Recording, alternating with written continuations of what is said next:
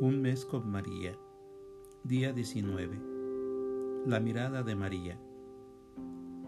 La mirada de la Virgen, aun siendo nítida y clara, siempre será para nosotros un enigma. Nunca llegamos a alcanzar totalmente su profundidad, ni la belleza que sus ojos destellan o el brillo que nace de su alma. Pero entre todas estas miradas que nos ofrece María, hay algunas que merecen nuestra contemplación y nuestra reflexión. La mirada al niño refleja el fruto de su obediencia y de su generosidad. Ya entonces, desde el pesebre, María supo mirar a Jesús, sabiendo que, aun siendo suyo, Dios tenía mucho que decir. Lo miró, no solamente con ojos de humanidad, sino con ojos de Madre de Dios. La mirada sobre José. Poco nos hablan los evangelios sobre este personaje que se manifestó en sentimientos de amor y de ternura en la vida de María. La Virgen, en momentos de soledad y de prueba, de pobreza y de intimidad, miraría a José con ojos de amiga y de confidente, de compañera y esposa Qué especiales tuvieron que ser las miradas de María a José. La mirada a nosotros. En el atardecer del Viernes Santo, María solo tuvo ojos para Cristo y para Juan. Y al clavar su mirada en el discípulo amado, lo dejó para siempre fijos y clavados en su iglesia, en los millones de hijos e hijas que hemos ido naciendo a lo largo de la historia de nuestro cristianismo. Dejemos como ofrenda delante de una imagen suya un gotero con colirio, con los cuales queremos representar nuestro deseo de ver las cosas con la misma profundidad y nitidez de María. Oración. Yo también quisiera poseer, Santa María, unos ojos como los tuyos, para comprender el misterio que te hace grande y para entender la palabra que te hizo feliz. Yo también quisiera tener tus ojos, Santa María, para descubrir a Jesús y no perderlo ante tantas atracciones que la vida me ofrece. Yo también quisiera tener tus ojos, Santa María, y ver más allá de los valles y los montes, y descubrir que hay un Dios que siempre me espera. Ayúdame, Madre mía, a ver con tus ojos, a limpiar los ojos del alma con la oración, a ver con los ojos de la obediencia la voluntad del Señor, a traspasar con los ojos de la sencillez lo que la inteligencia nos dificulta. Ayúdame, Santa María, Dame esos ojos grandes que ven al Padre Dios. Dame esos ojos limpios que contemplan a Cristo. Dame esos ojos iluminados por los rayos del Espíritu Santo. Amén.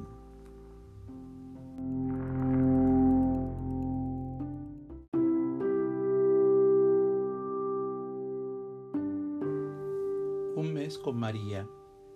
Día 27 el hogar de María.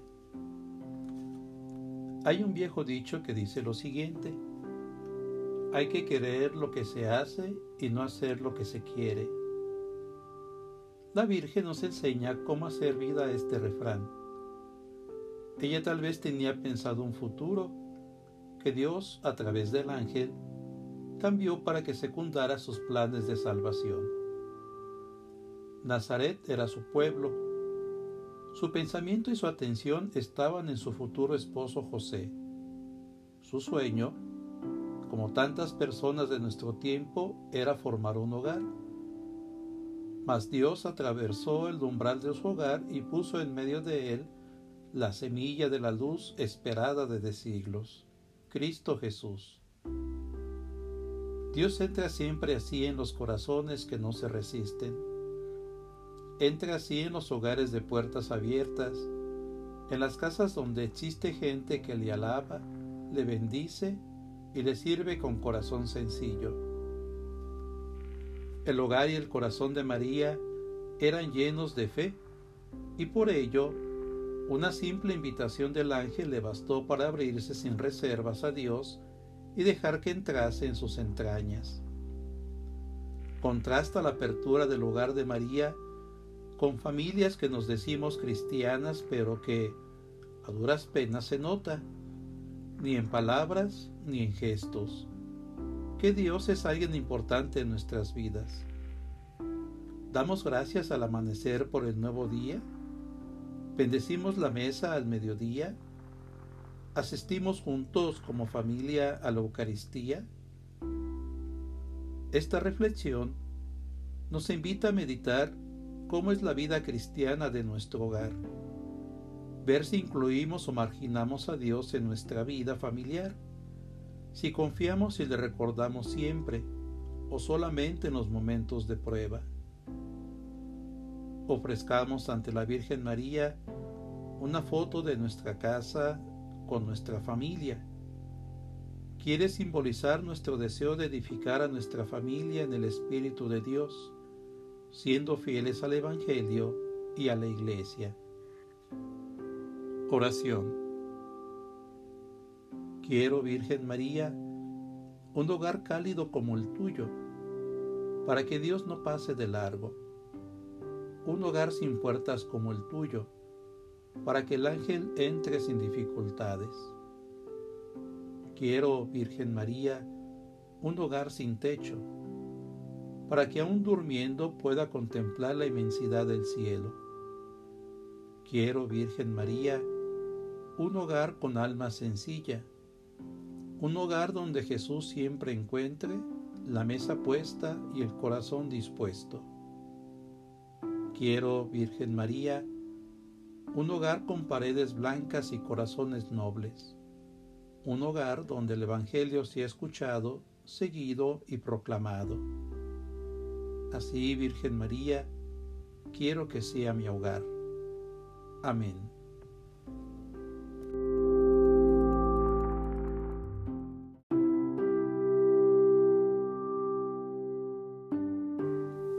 Un mes con María.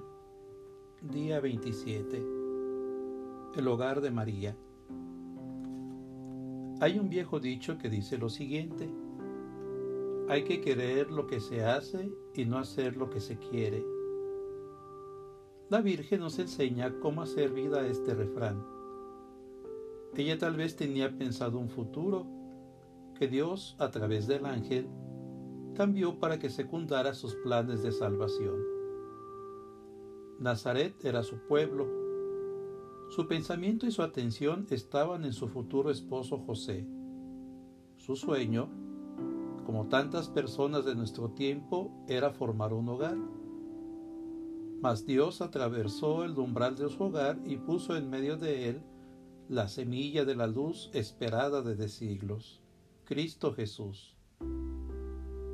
Dios entra siempre así en los corazones que no se resisten Entra así en los hogares de puertas abiertas, en las casas donde existe gente que le alaba, le bendice y le sirve con corazón sencillo. El hogar y el corazón de María eran llenos de fe y por ello una simple invitación del ángel le bastó para abrirse sin reservas a Dios y dejar que entrase en sus entrañas. Contrasta la apertura del hogar de María con familias que nos decimos cristianas, pero que a duras penas se nota, ni en palabras ni en gestos, que Dios es alguien importante en nuestras vidas. Damos gracias al amanecer por el nuevo día, bendecimos la mesa al mediodía, asistimos juntos como familia a la Eucaristía. Esta reflexión nos invita a meditar cómo es la vida cristiana de nuestro hogar, ver si incluimos o marginamos a Dios en nuestra vida familiar, si confiamos y le recordamos siempre o solamente en los momentos de prueba. Ofrezcamos ante la Virgen María una foto de nuestra casa con nuestra familia. quiere simbolizar nuestro deseo de edificar a nuestra familia en el Espíritu de Dios, siendo fieles al Evangelio y a la Iglesia. Oración. Quiero, Virgen María, un hogar cálido como el tuyo, para que Dios no pase de largo. Un hogar sin puertas como el tuyo, para que el ángel entre sin dificultades. Quiero, Virgen María, un hogar sin techo, para que aún durmiendo pueda contemplar la inmensidad del cielo. Quiero, Virgen María, un hogar con alma sencilla, un hogar donde Jesús siempre encuentre la mesa puesta y el corazón dispuesto. Quiero, Virgen María, un hogar con paredes blancas y corazones nobles un hogar donde el Evangelio sea escuchado, seguido y proclamado. Así, Virgen María, quiero que sea mi hogar. Amén.